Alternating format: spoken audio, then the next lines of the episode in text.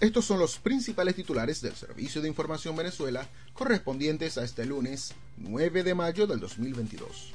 Les narra Alejandro Siu. Comenzamos. Venezuela registra 77 nuevos contagios por COVID-19 este domingo. Nicolás Maduro felicita a la Cruz Roja y Media Luna Roja en su día. Fuerza Armada Nacional Bolivariana incauta drogas en el estado Carabobo y Zulia. Fuera de nuestras fronteras, aumenta 32 la cifra de víctimas fatales por explosión de hotel en Cuba.